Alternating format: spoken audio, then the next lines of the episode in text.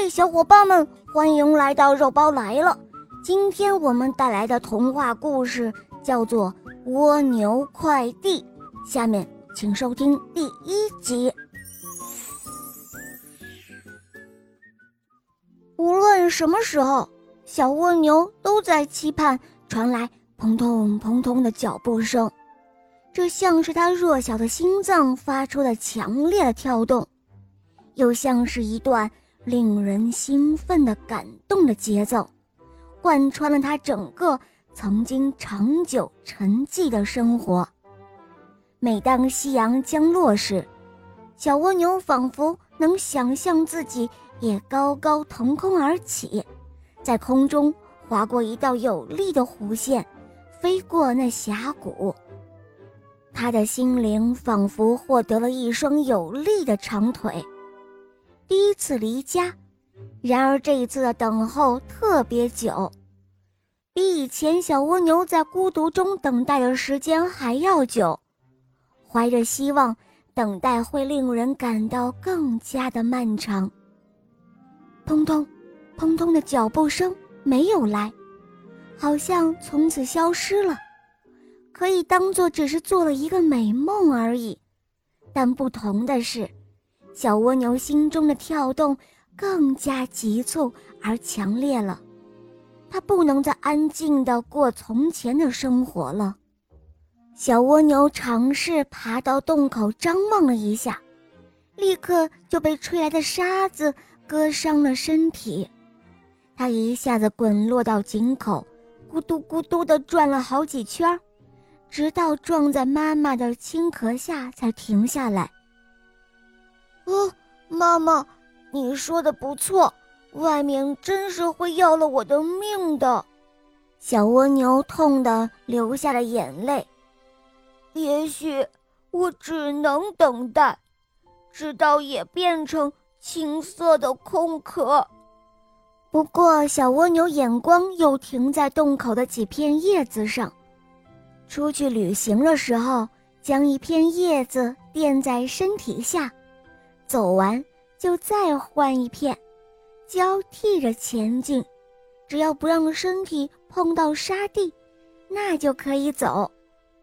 那时候幼小的他曾被这大胆的设想激动的几个晚上睡不着，但是从来不敢告诉妈妈。直到这热情渐渐被沉闷的生活冷却下来，现在。小蜗牛终于又燃起了这样的热情。哦，去看看兔子到底怎么了？也许它需要帮助呢。不然，一个快递员是绝对不会让自己失职的。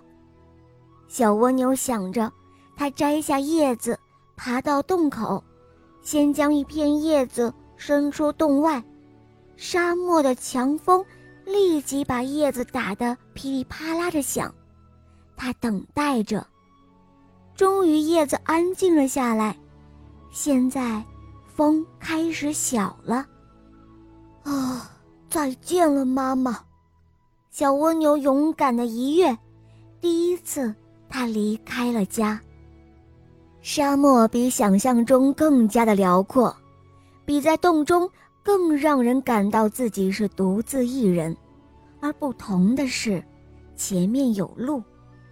小蜗牛记得兔子说过，它的家是向着落日方向，笔直走过十五个沙丘，在一堆岩石的缝里，是非常近的。它尽量将身子缩进壳里，不让沙子吹到肉里，开始走第一片叶子。然后是另一片，他自己数着，到二百片的时候，忍不住回头望一下他的家在哪里。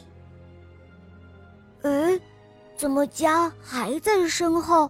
好像没有前进过，像是完全没有希望哦。回家是很容易的，不过小蜗牛不再回头看了。他开始前进，他突然有了办法，将身子整个缩进了壳里，用叶子遮住口子，咕噜咕噜一下滚了下去，真的很快。前面那样长的路，现在只在一瞬间就到了。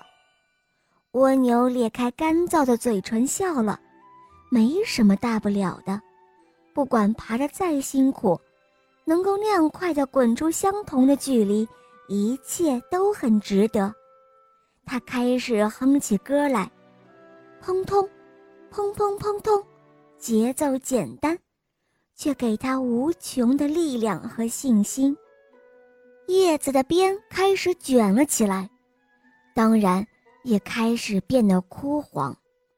看看那片叶子，小蜗牛也能想象自己变成了什么样子。